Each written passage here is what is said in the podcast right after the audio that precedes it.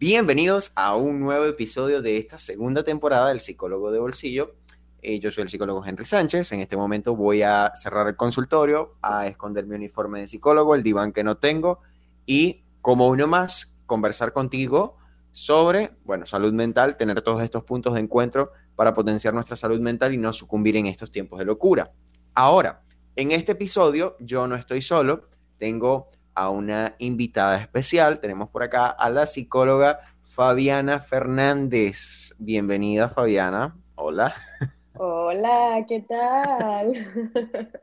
¿Cómo, estás? Muchas gracias, muchas gracias por la invitación. De verdad que me siento, no sé cómo explicarlo, famosa. bueno, para quienes no conocen a Fabiana, Fabiana pues estudió en la Universidad Rafael Urdaneta, estudió conmigo, es mi amiga, la quiero demasiado y la extraño demasiado en estos momentos. ¿Dónde Ah. estás? en Inglaterra, ¿cierto?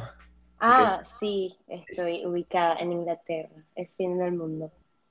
Sí, bueno, estás en el, en el primer mundo. Entonces, hoy quiero conversar un poquito sobre esa experiencia de, de, bueno, de irse, de emigrar, porque, ajá, yo acá en este podcast, en este podcast, hablo de, de salud mental, pero a través de la experiencia de la gente, y, y bueno, ajá, yo no me he ido, o sea, yo, yo sigo acá.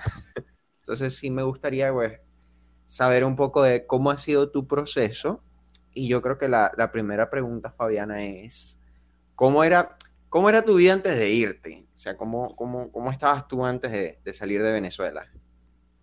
Bueno, primero que nada, perdón por mi voz, pero es que tengo coronavirus y bueno, tengo un poco voz de gripe. Si de repente toso, bueno, ya saben por qué. Eh, bueno, principalmente mi vida antes de irme. Ok. Bueno, la verdad es que era bastante fácil, no tenía ningún tipo de responsabilidades. Eh, me gradué de la universidad y pues quedé como muchos quedamos luego de ese preciado momento con la típica pregunta de ¿y ahora qué hago? Pero bueno, yo como una joven sin responsabilidades, pues y mantenida aparte, eh, empecé a disfrutar mi vida al máximo con mis amigos, eh, pues y sí, eh, solamente salía, vivía del dinero de mis papás, en la casa de mis papás, y bueno, muy divertido y todo, pero sí llega un punto en el que te, te sientas y empiezas a hablar contigo misma y dices tipo, eh, no estoy haciendo nada con mi vida y se siente como un vacío. Obviamente en Venezuela no es que es fácil no estar en esa posición, pero sí sentía como que no estaba haciendo nada útil. Eh, luego, bueno, trabajé durante unos tres meses en una empresa, en una clínica. Y bueno, la experiencia no estuvo mal, pero como muchos saben, el pago no me iba a llevar a ningún lugar. Así que nada, sencillamente durante esos tres meses como que aproveché la experiencia que pude ganar y bueno, estuvo bien, pero bueno, ya después otra vez me senté y dije, pero ajá, o sea, ¿dónde me va a llevar esto? ¿Qué estoy haciendo con mi vida? Y nada, eh, decidí que era el momento de emprender a un viaje. Y pues nada, me empecé a preparar para eso porque pues mi hermana ya vivía acá. Y pues yo, no sé, dije, bueno, vamos a irme un tiempo de viaje, ver qué hago, aclarar mi mente y pensar realmente qué es lo que quiero hacer, porque realmente estaba como muy perdida, porque pues no tenía ni la menor idea de qué hacer con mi vida, pero pues en conclusión digamos que era una vida bastante fácil y bastante divertida, pero pues sin ningún como objetivo o un futuro claro sobre qué hacer.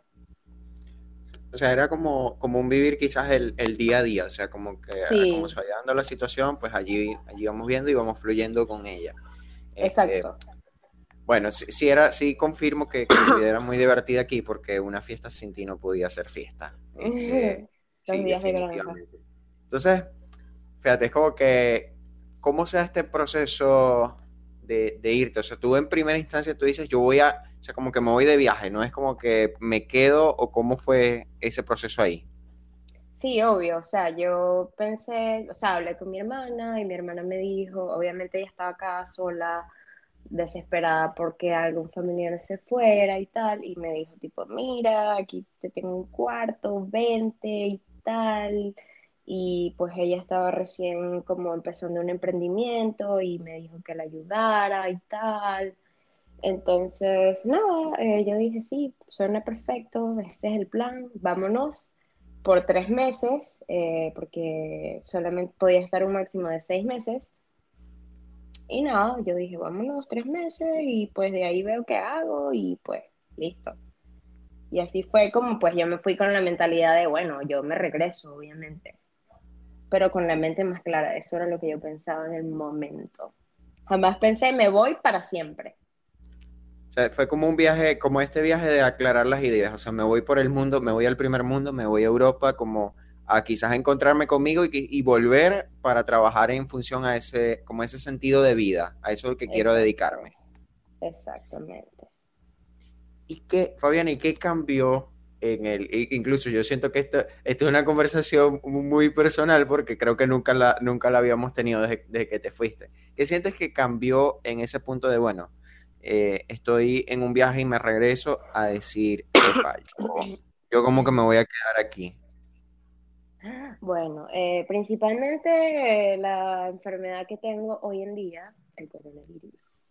Porque realmente yo sí me iba a ir, eh, yo sí me iba a regresar, pero de repente se vino mi mamá y tal, y pues empezó a existir la posibilidad de quedarnos. ya estaba así como que, ay, me quedo, no me quedo, yo igual. Y de repente, ¡pam!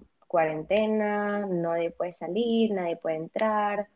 Este, y bueno, sí, se paralizó el mundo entero y definitivamente fue como que, ok, así quieras o no, te quedas. Entonces, principalmente eso, realmente no fue como, ay, deseo quedarme. O sea, por una parte sí, porque pues, bueno, sabes, piensas en Venezuela y me, como que me regresaba en el tiempo y pensaba en la Fabiana que solamente se divertía y no tenía ningún tipo de responsabilidad y era como que, ok, o sea, realmente quiero eso de nuevo. Mm, creo que no. O sea, porque, ¿sabes? No tenía como un sentido. O sea, la vida era vivir el día al máximo y ya. Entonces era como que, ok, no, no quiero esto de nuevo. Y nada, como que se juntó todo, el coronavirus, el no querer otra vez como atrasarme en la vida y pues eh, también como tercer punto sería como las ganas de, hacer algo más, de no sé, iniciar mi carrera laboral, así sea trabajar de lo que sea, aprender lo que sea. Todo eso fue como que el impulso que me hizo decir, bueno, sabes que sí, te vas a quedar y ya. Pero en ese momento, o sea, era como que, ay, sí, qué divertido quedarme.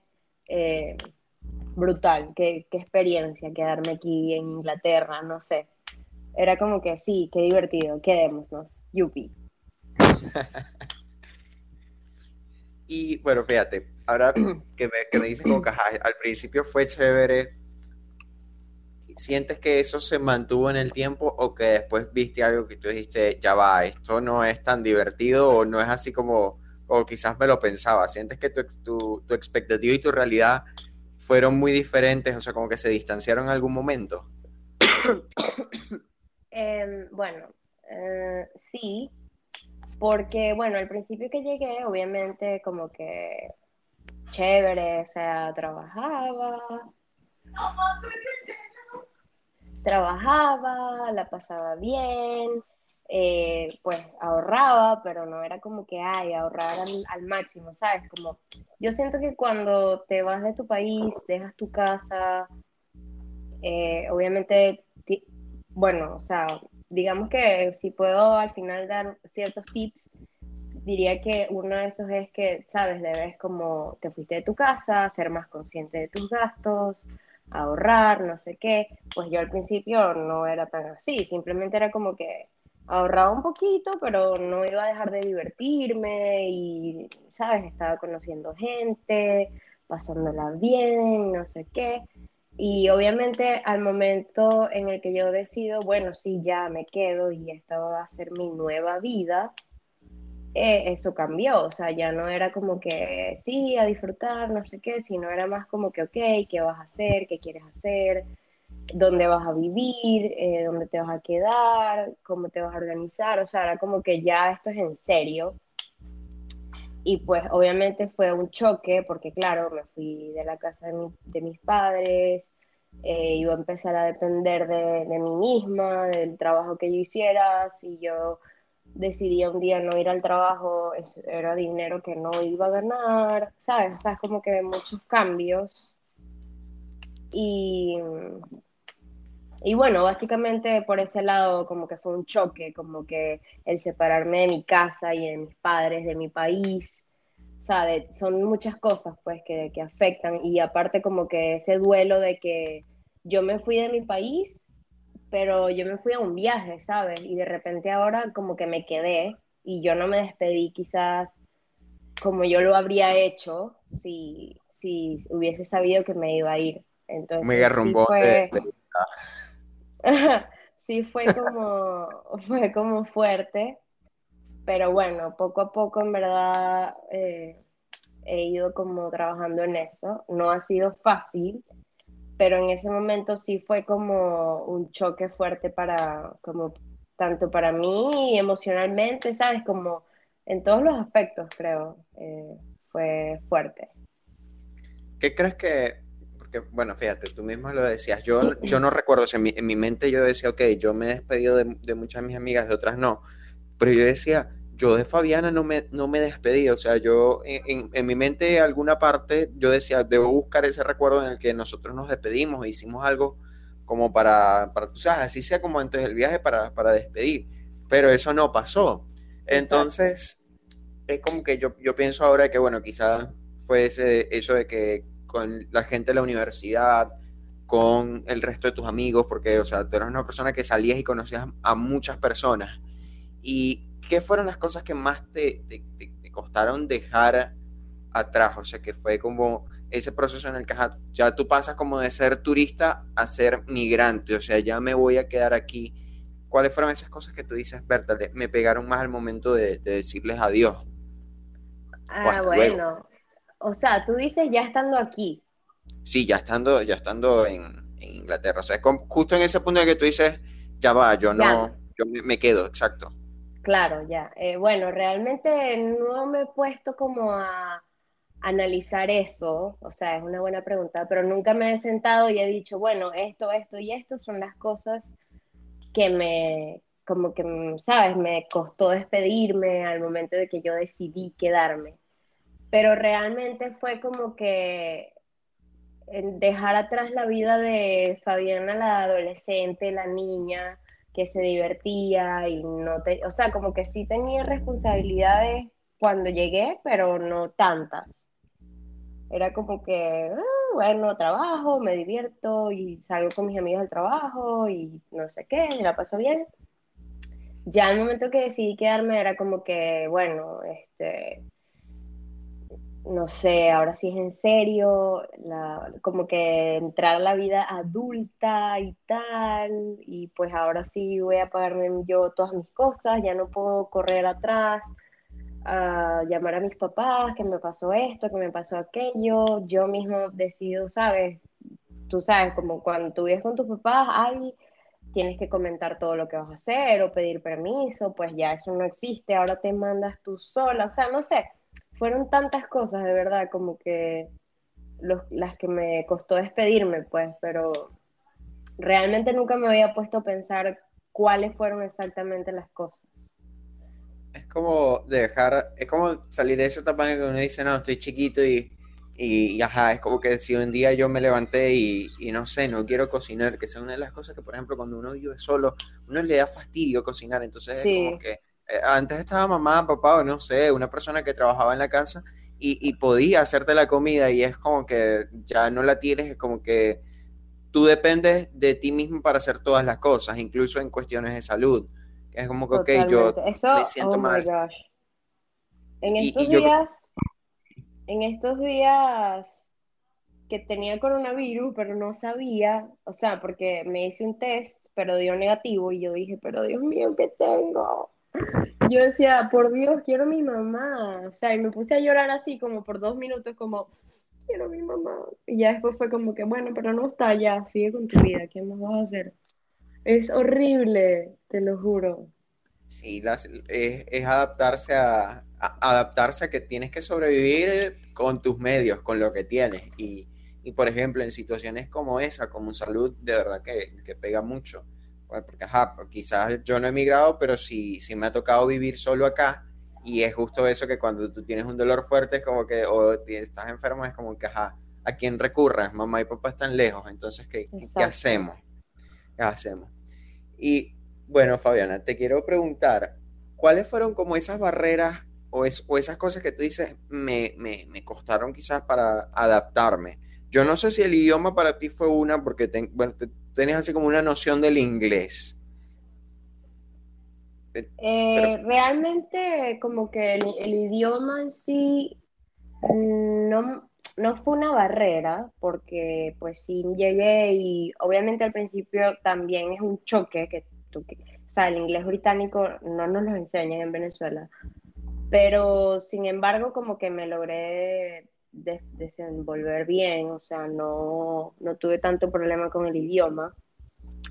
Y en cuanto a barreras, eh, no sé, porque, sabes, como que yo en Venezuela tenía una vida muy tranquila, muy me despertaba y ahí veo qué hago y así.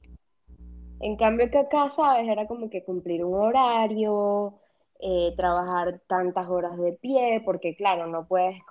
O sea, yo no iba a pretender llegar y, hola, yo soy la psicóloga Fabiana, denme trabajo de psicología ya. No, tú llegas, trabajas de lo que sea que se te atraviese, literal, porque necesitas trabajar de una. Entonces, como que ese tipo de cosas, ese tipo de responsabilidades que yo nunca antes había tenido, eh, buscar la manera de, ¿sabes? Allá yo tenía un carro que me llevaba a todos lados, aquí no.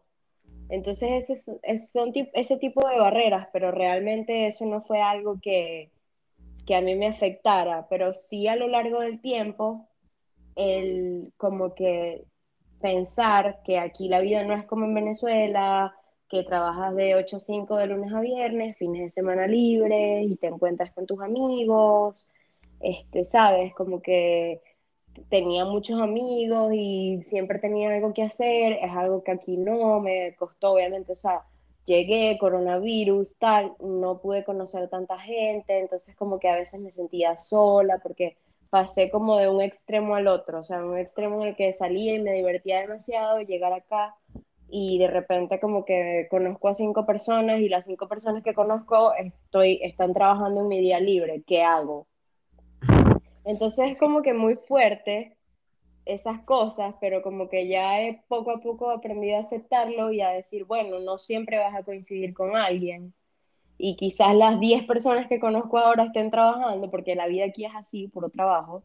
Pero nada, o sea, aprender a estar conmigo misma y, y disfrutarme y, ¿sabes? Relajarme yo y estar yo y no pasa nada, o sea, no está mal.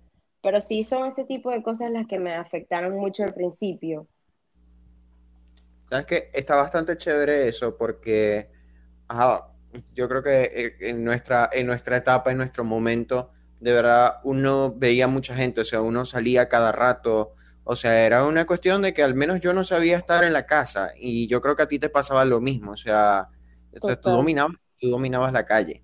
Entonces es como que quizás verse uno en la posición de que todos los días estás en una actividad y, ok, en esa, en esa actividad o en ese trabajo tú puedes como que ver gente, puedes tratarlos o no, pero no es lo mismo que cuando tú sales, tú dices, epa, voy a ver a mis amigos, voy a compartir con ellos, vamos a salir, vamos a hacer el, plan que sea, o sea, irnos, no sé, a comer claro. o nos vamos para un hueco a, a, tomar algo. Eh, de verdad que eso, eso cambia.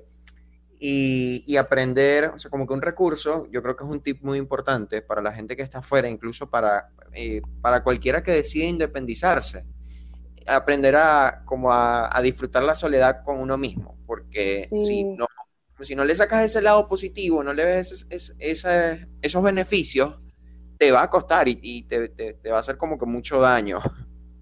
No, y realmente al principio, yo siento que era una persona que nunca estaba sola, sino sea, si estaba en casa, estaba con mi mamá, si no, llamaba a una amiga, un amigo, iba a casa de no sé quién, o si no iba tal, o si, sabes, como que nunca estaba sola. Entonces sí realmente me costó el llegar acá, solamente tenía a mi hermana y ella trabajaba muchísimo.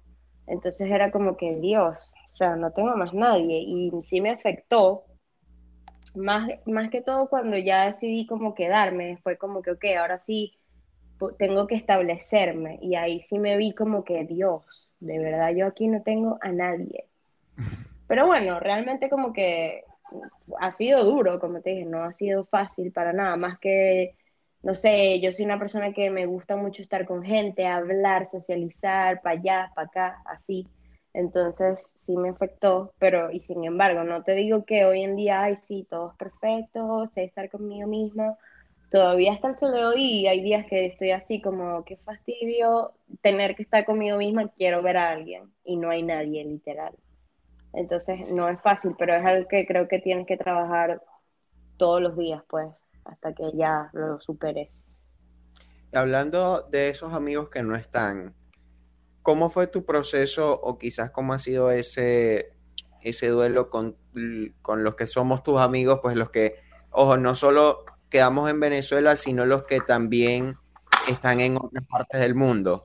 Eh, que, están, en Miami, por ejemplo, para ser un poco más específicos, ya sabemos de quién estamos hablando. Este, ¿cómo, fue quizás lidiar con eso de que, ok, ya no están tan cerca y justo eso, como que las diferencias horarias, porque es como también, no sé, no sé si es así, yo lo veo de esta forma, es como quizás dejarlos un poco atrás o apartarte un poquito y no con la intención de, cortar la amistad, sino porque estás entrando en una nueva etapa en la que necesitas como que concentrarte en lo que estás viviendo. Sí, eh, bueno, realmente al principio, eh, bueno, para los que no saben, yo tengo un año y medio, un poquito más. Eh, al principio que llegué, sí, o sea, como que trataba mucho de estar demasiado como en contacto con mis amigos, hablando con ellos, cómo estás y tal, ¿sabes? Como esa necesidad de, por favor, no me olviden.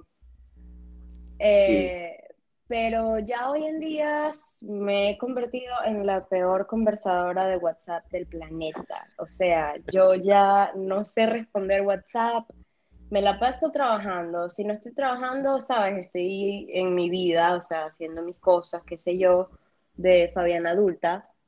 Y si no es eso, entonces es como la diferencia de horario. Y, ¿sabes? Son tantas, tantos factores que como que influyen en que yo diga qué fastidio responder. No porque no quiera saber de mis amigos o no porque no quiera hablarlos, los amo y los extraño, pero es como que ya me he desapegado tanto de, de eso es como que muy difícil mantener el contacto. Y bueno, o sea, realmente yo sé quiénes son mis amigos y sé que no, o sea, yo los tengo en la mente, ¿sabes? No los voy a olvidar porque no hablemos 24/7. Es como que algo que acepté y, y me rendí. Fue como que, Fabiana, no puedes hablar con todos tus amigos todos los días. Ya, let it go. Y ya, lo dejé ir porque no hay más nada que hacer. Pero bueno, obviamente los extraño muchísimo. Y sé que no encontraré amigos como ellos, desgraciadamente. Sí, y como tú, eh, obvio, o sea, todos los extraño muchísimo. sí, sí, es verdad. Yo creo que yo te entiendo en esa parte porque es como, al menos con, con las personas que se van, y yo creo que contigo me pasaba, que aunque nosotros no hablábamos mucho por WhatsApp aquí, pero sí nos veíamos bastante. O sea, era una cuestión de que sí salíamos mucho, cuando salíamos hablábamos un montón hablamos hasta por los codos. Pero al menos yo soy de los que personalmente tienen la, la, como de que cuando un amigo se va, tú tienes que darle ese espacio de adaptarse al lugar donde está y como tener la, la, la conciencia. Es como que yo voluntariamente me alejo porque sé, y también es como una forma de, bueno, de, de, gestionar mi duelo, porque sé que la persona necesita conocer a, a, a, a, otras personas que van a conformar su red de apoyo inmediata y quizás vamos a hablar de esto como quizás nos vamos a ir moviendo en este tema, que, ajá, tú tienes, es como que tú chévere, tienes tus amigos en Venezuela o en otras partes del mundo, pero al fin y al cabo a la hora de una emergencia o de, tener como ese contacto con alguien cerca, no, no hay personas. Entonces justo esto es como que necesitas equilibrarlo y necesitas como mm, desapegarte un poco o alejarte un poco. Entonces al menos yo comprendo eso y bueno, lo de responder por WhatsApp terrible. Yo, yo ahora me tardo días en responderle a la gente y he entendido que eso no significa que es como que no aprecio a las personas o como que me olvidé, me olvidé de ellas, sino que cada quien está en, en, sus proyectos personales, en su vida pues de pareja, en su vida laboral, eh, existiendo, qué sé yo, porque hay un momento en el que, por ejemplo, tú simplemente como que saliste del trabajo y no quieres responderle a nadie, es como quieres descansar y ya, ¿me entiendes? Y es como que lo último que quieres es, hablar con alguien o agarrar el teléfono. Eso pasa. Me pasa mucho. Entonces sí, es, es, un poco complejo y yo creo que es una experiencia y es muy bueno que, hablemos de esto, porque tanto el que, el que está afuera quizás también está lidiando con, con, esto que tú sientes, a veces es primero, no sé si es como un lidiar con, con la culpa de que no hablo con mis amigos o no quiero soltar con, a mis amigos, y después es como esto de, ok, tenemos que, comenzar de nuevo aquí, en este lugar, y la persona que se queda dice, Bertale, ¿será que ya, ya se olvidó de mí? O, y no, no, no necesariamente es así, solo que bueno, la dinámica de, las relaciones van cambiando y independientemente de, la frecuencia con la que tú hables con, esa amistad, con esa persona, si, si lo que tú sientes, si el aprecio, si el afecto, si el amor es genuino, yo siento que eso permanece en el tiempo y bueno, si es cuestión de cultivarlo en las situaciones que tú puedas. Claro, obvio, no te olvides de los cumpleaños de tus amigos, gracias. Sí, por favor. no, pero eh, realmente sí, pues como que tus amigos saben quién eres y yo sé quiénes son mis amigos. No necesitamos como conversar todas las horas del día, todos los días. Es muy difícil mantener eso, pues. Y ya, o sea, el vínculo está. Y pues cada quien sabe quién es y lo que tiene. Claro, claro. Fabi, y ahora pasando de, esos amigos que quedaron a las personas como que han ido llegando, que están contigo en Inglaterra, ¿cómo se fue dando ese proceso de todo decir? Porque a, mí me pasa incluso con mis pacientes que muchos me dicen que están en el exterior, es como que, o sea, no tengo como la forma, la manera de conocer a alguien, quiero conocer gente nueva, incluso con el tema de, de, la pareja, o sea, hay gente que dice, es como que, Dios mío, o sea, necesito de verdad una pareja, o sea, no necesito sexo, qué sé yo, y es como que no, no, no encuentro, es como no consigo. O sea, ¿cómo fue ese proceso para ti? Fue duro y hasta el momento lo ha sido, porque también me ha pasado que digo, por Dios, quiero conocer gente nueva, quiero hacer nuevos amigos, y no es así porque, número uno, o sea, no estamos en tiempos normales, coronavirus, una vez más. Y segundo, cada quien está en su o sea, cada quien está en su mundo. O sea, así como yo estoy en mi mundo de trabajo, estoy en la casa, a veces, obviamente, está mi mamá acá, bueno, ahorita no está, pero vive acá. Y también mi hermana, y pues si tengo algún chance, pues cuadramos, hacemos algo nosotras, ¿sabes? Como todo el mundo está así y realmente no ha sido fácil. Y si me preguntas quién es tu nuevo mejor amigo, quién es tu nueva mejor amiga, realmente no no tengo una respuesta porque no he logrado como crear ese vínculo así tan especial con alguien. Si tengo amistades valiosas que he hecho en este tiempo, que realmente los he conocido a través de las personas que conocí cuando llegué, eh, pero no ha sido fácil, tipo, ah, voy caminando por la calle, veo a alguien que me parece chévere, hola, ¿cómo estás? No, pero realmente aquí hay muchísimos venezolanos y esto es un pueblo, literalmente, es muy pequeño. Y pues mucha gente se conoce, o sea, muchos venezolanos se conocen con otros venezolanos y nada, así en el trabajo, he hecho amigas y así sucesivamente, o sea, no, no tengo una fórmula, simplemente así a través de otra gente, pero sabes, no siento que es muy difícil, nunca va a ser lo mismo los amigos que tenías en tu casa y a veces hasta me da, me da así como, Dios mío, veo las historias y tal, la gente así, miles de amigos y yo digo, bueno, pero es que sabes, o sea, ellos viven, están en sus países, obviamente tienen amigos, pero cuando tú te vas de tu país no es así de fácil, no es como que, haces amigos de, la noche a la mañana, no. Y sí me ha afectado, pero bueno, poco a poco, paciencia. Claro. Y, bueno, como que lo que me vas contando, yo tomo como que, bueno, aquí en esto de las redes de apoyo, de conocer personas, influye mucho también de, de, encontrarte en un sitio donde tengas como paisanos, o sea, gente de, tu tierra también, que pasa mucho, o sea, yo creo que a nosotros nos pasa en cualquier parte del mundo, que es como que está uno de, nosotros y es como que tú hablas, tú, tú, tú entiendes, o sea, como que tú me entiendes y por allí hay una conexión. Y también el tema de que, bueno, quizás por tema de horario, por pandemia, el, uno de los pocos espacios donde se puede como interactuar y, conectar con las personas es, a través del, del, trabajo, que por alguna parte, por algún lado es chévere y bueno, también tiene sus desventajas. Otra cosa que rescato de la que me decías es esto de, y, yo no sé, yo siento que a mí me pasaba, me pasaba en la universidad y, y, luego, luego eso cambió. Pero yo siento que uno tiene ya como, cuando tú vas creciendo, tienes como ya tu base de amigos y tú dices como que con, esta es la gente que de verdad, de verdad me entiende, me conoce y es como que ya yo me siento en confianza. Este es como mi círculo íntimo que tú dices, si yo pudiera me lo llevara a todos lados. Entonces como que me, ahora con, en la medida que uno va creciendo y es como que quizás tú dices, bueno, en esto de ponerle límites a las personas, de quizás no confiar tanto, que son estas cosas que, bueno, uno entre el bachillerato y la universidad los golpes va entendiendo de que no todo el mundo es bienvenido a tu vida, quizás en, el, en la posición de amigo, es como se te hace un poco más difícil, hay como más barreras, entonces yo creo que es una cuestión de, yo no sé si a veces es como suerte, o de, de ciertas personas que tú simplemente hiciste clic y conectaste con ellas. Sí, o sea, literalmente no tenías que pensar mucho, solo fluía.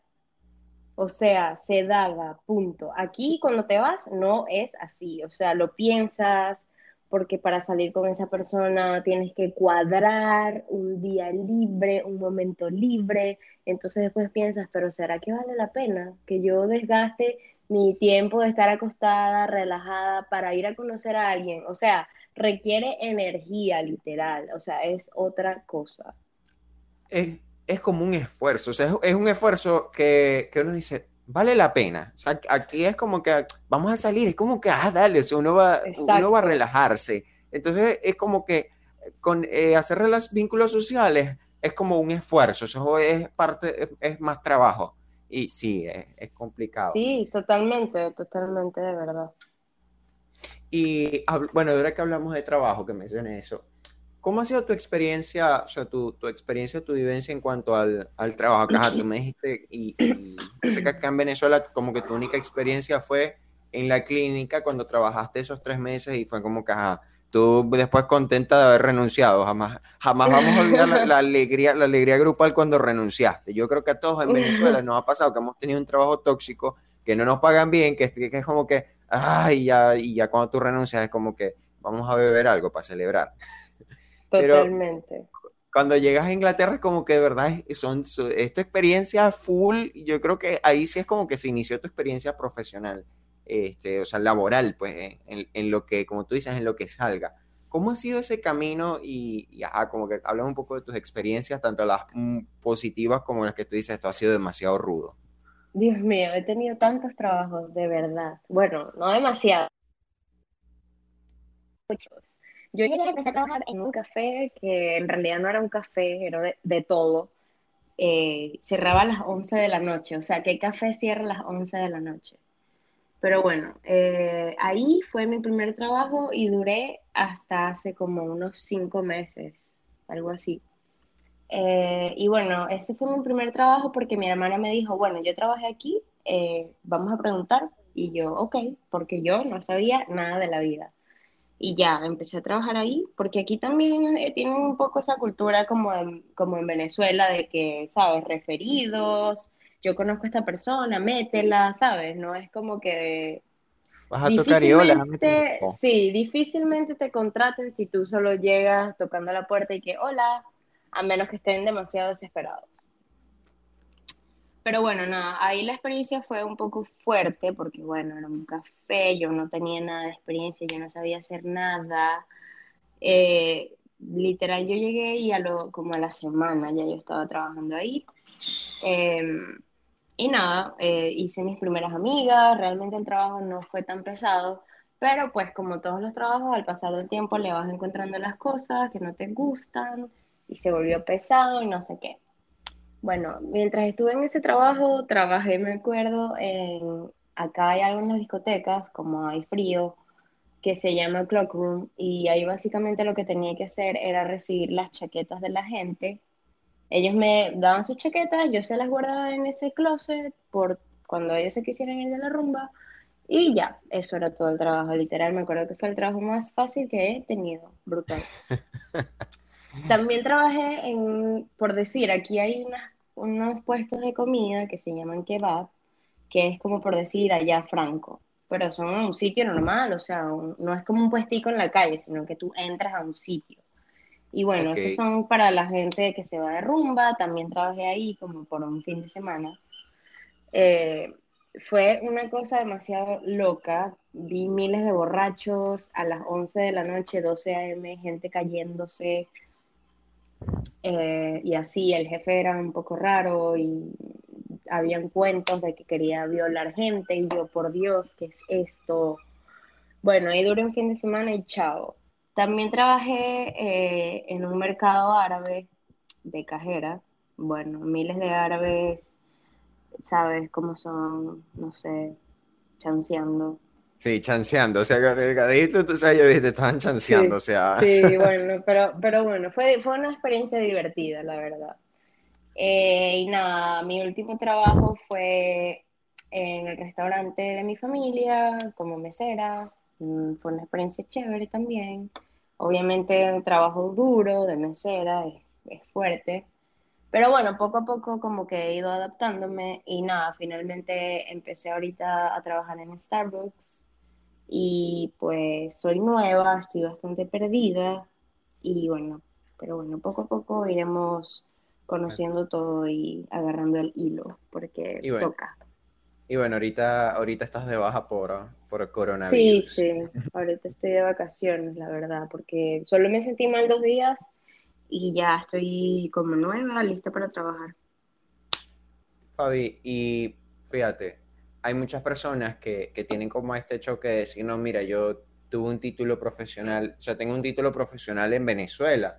O sea, como que, no sé, yo soy doctor, soy arquitecto, soy contador, eres psicóloga, y a mucha gente le hace este choque de, de decir, miércoles, o sea, yo me esforcé tanto en la universidad como para tener este, este techo, o sea, como que tener esto, estas puertas, no sé, a oportunidades profesionales como atractivas, o, dedicarme a esto que me gusta y llegar a un nuevo lugar donde me toca hacer algo completamente diferente, que nada tiene que ver.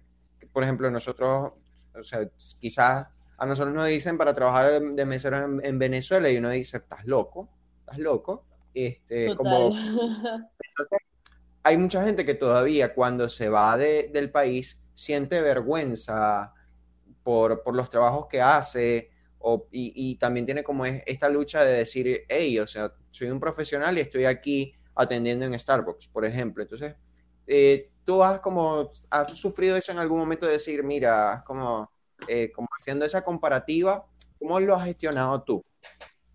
Bueno, si te soy sincera, como que eh, algo que me aplaudo y de lo que estoy muy como orgullosa de mí es que no soy una persona como tan complicada o que se va a dar mala vida o qué sé yo, o que va a estar infeliz porque qué fastidio lavar un plato, o sea, es como que eh, he tenido como mucha paciencia. Obviamente me encantaría tener un trabajo, no sé, de recursos humanos, qué sé yo, algo así de psicología, sería lo máximo, pero yo, o sea, llegué a un país y como te dije hace un rato, no puedo pretender, hola, yo soy una psicóloga, dame trabajo. Entonces realmente como que he tenido mucha paciencia y entiendo que no es así de fácil y no por eso me voy a frustrar porque ¿para qué? Simplemente eh, voy fluyendo con las oportunidades que encuentre y poco a poco sé que, ¿sabes? Como que no me voy a echar a morir, simplemente voy a agarrar las oportunidades que se me atraviesen, aprender, aprender de cada una y poco a poco ir construyendo como el camino, haciendo las cosas que necesito hacer para estar donde quiero estar en un futuro. O sea, no voy a estar como que llorando porque, ay, qué fastidio atender en Starbucks, ¿sabes? Es una empresa grande donde puedo aprender muchas cosas, me gusta mucho el mundo del café, entonces es como que en vez de estar triste por eso, mejor aprovecho y aprendo todo lo que necesite, porque qué sé yo, el día de mañana, ay, no sé, ahorré tanto dinero, quiero montar un café, y pues ya tengo la experiencia, ¿sabes? No, o sea, uno no puede llegar a un país y pretender de que, ay, estudié cinco años, denme trabajo, me lo merezco. O sea, sí, te lo mereces, pero no, o sea, no sabemos quién eres, no sabemos de dónde vienes, no sabemos qué hiciste, ¿sabes? Es como que la realidad, la realidad, no siempre es como, o sea, va acorde a nuestras expectativas, porque nosotros crecimos así, como con la idea de que en Venezuela es como que tú te graduabas y te han puesto recursos humanos en cualquier otro lado, o sea, en cualquier empresa importante. Era algo así, como que tú, bachillerato, universidad, trabajas de una vez. Y en lo que tú te graduaste, sí. Entonces, como la realidad es diferente. Súper, súper diferente. y me gusta eso de lo que tú me comentabas. Es que todas las experiencias, o sea, todo lo que uno vive, todo lo que uno le toca atravesar, incluso todas las adversidades, y Víctor Frank lo dice mucho en el libro del hombre en busca de sentido, o sea, es como encontrarle, encontrarle el sentido al, incluso hasta el sufrimiento, a las adversidades. Porque, por ejemplo, todas estas experiencias o estas vivencias dentro de, de, de, empleos, de, empresas, tú como en los lugares que nadie ve, o sea, ni siquiera el cliente ve, o sea, dentro, en la cocina, en la zona donde, donde ustedes descansan. O sea, todas estas cosas que muchas, a ver, pocas personas pueden observarlas, pero que en, esa parte o de esas personas depende que una empresa pueda crecer o funcionar. Entonces es como que tú tienes todas estas experiencias y el día que tú llegues a trabajar en recursos humanos, o buenísimo, que me gustaría que tuvieras un café en Inglaterra, ¿verdad? Y nos vamos todos para allá, para Inglaterra, a, los, reunirnos. Los contrato a todos. sí, exacto es, como que ya tú tienes esa vivencia no solo desde tu conocimiento profesional, de lo que aprendiste en la, en la universidad, sino de la experiencia que tú tienes. Es como tienes la, visión, a ver, de, la gerente, pero también tienes la visión de la persona que estuvo abajo, quizás en la, en la cadena de mando, pero que también tiene muchas vivencias, experiencias, sufrimientos que en algunas empresas no son reconocidas ni atendidas. Y esto puede marcar la diferencia entre una empresa que es próspera, que funciona, que todos sus procesos están pero a millón, y una empresa que, bueno, sus empleados están desmotivados, no, no conocen ni la visión ni la misión del lugar y es como que hacen las cosas por hacerlas simplemente. Entonces es como que uno dice, bueno, al final todo lo que uno va viviendo como que tiene un sentido y como que frustrarse por ello es como quizás alargar el alargar todo el, el camino. Exacto, totalmente. Sí me llegó a pasar, no te miento, como que yo estaba en el café que empecé al principio y lo odiaba, como que no lo soporto, pero bueno, o sea, la, como que la situación de mi vida meritaba que yo estuviese ahí en ese momento y punto. Y realmente como que hoy en día agradezco y aprendí ahí muchas cosas, pero el estar en esa posición de víctima y de decir qué fastidio estar aquí, sí hizo que se sintieran años en ese trabajo y lo que duré fue que sí, un año. Entonces es como que no vale la pena eh, desaprovechar todo lo que puedas aprender porque en todos los lugares que vayas hay oportunidades de aprender algo nuevo, así sea algo muy chiquito, pero siempre puedes aprender algo nuevo o sea, es mejor tener como actitud positiva y pensar que lo mejor viene, porque es así. Obviamente tenemos que trabajar en eso, pero siempre hay oportunidades buenas y cosas buenas que la vida te regala, a, ¿sabes? Estar con esa actitud de odio mi vida y alargar los años y no sé qué, y estar mal, porque al final eso es lo que te llevas a un hueco sin salida donde nadie quiere estar. Así que es mejor estar agradecido por las cosas que la vida te da y ya. Es verdad, es verdad. Fabi, la salud mental, eh, ¿qué tan importante es cuidarla cuando, cuando eres un migrante? ¿Y qué papel ha jugado quizás la terapia en, en, tu salud mental, en tu vida, en todo este proceso? Uy, bueno, es sumamente importantísima cuidar, cuidar la salud mental cuando te vas de tu casa ya más que todo porque, como hablábamos antes, tú eres tu base, o sea, tú eres la persona que va a decidir si se levanta o no, si se ríe o no, si disfruta o no, si agradece o no, o sea, eres tú y más nadie, tú contra el mundo. Entonces, imagínate literalmente, no sé, de repente tener la peor actitud, estar triste todo el tiempo, caer en una depresión, en el peor de los casos.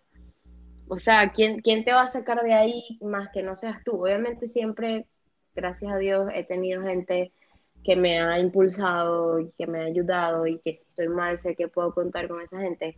Pero, o sea, ellos no me van a sacar de, de un hueco si yo decido meterme en él, ¿sabes? Es como que es tu decisión.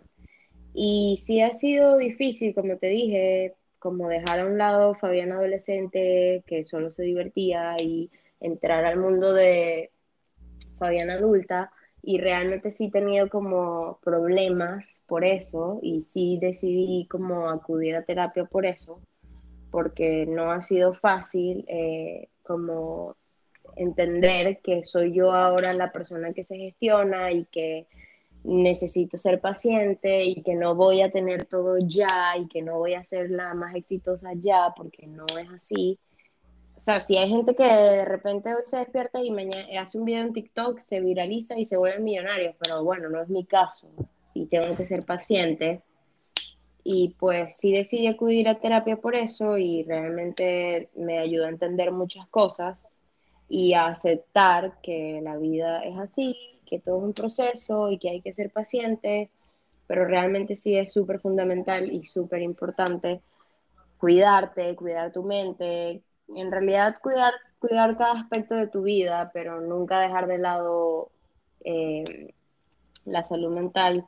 Y es muy importante, me parece, como que estar agradecido, o sea, porque tenemos tantas razones por las cuales agradecer y no hay que olvidarlo porque realmente eso te ayuda a estar de pie y a estar feliz con lo que tienes y como darle paso o abrirle los brazos a las cosas que vienen. Así que sí, me parece que es súper importante la salud mental. Sí.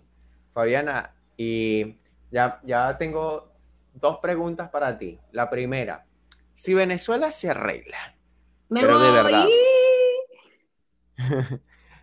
¿Volverías?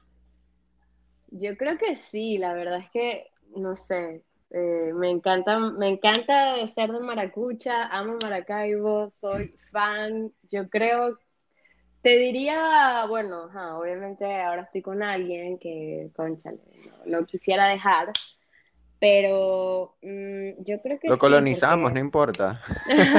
yo, yo creo que sí, porque realmente amo, amo Venezuela, me encanta y ahí está mi papá y tengo, tengo familia, amigos y creo que es una, o sea, es un país con muchas oportunidades, aunque obviamente ahorita está pasando por una mala racha, pero creo que sí, sí me iría demasiado.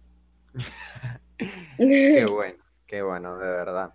Y creo que cerramos con esto, Fabiana. ¿Qué mensaje le darías a todas las personas que están fuera del país, así como tú, y que, bueno, quizás también están viviendo estas dificultades, pero se sienten, se sienten solas o, se sienten como incomprendidas? ¿Qué mensaje le darías?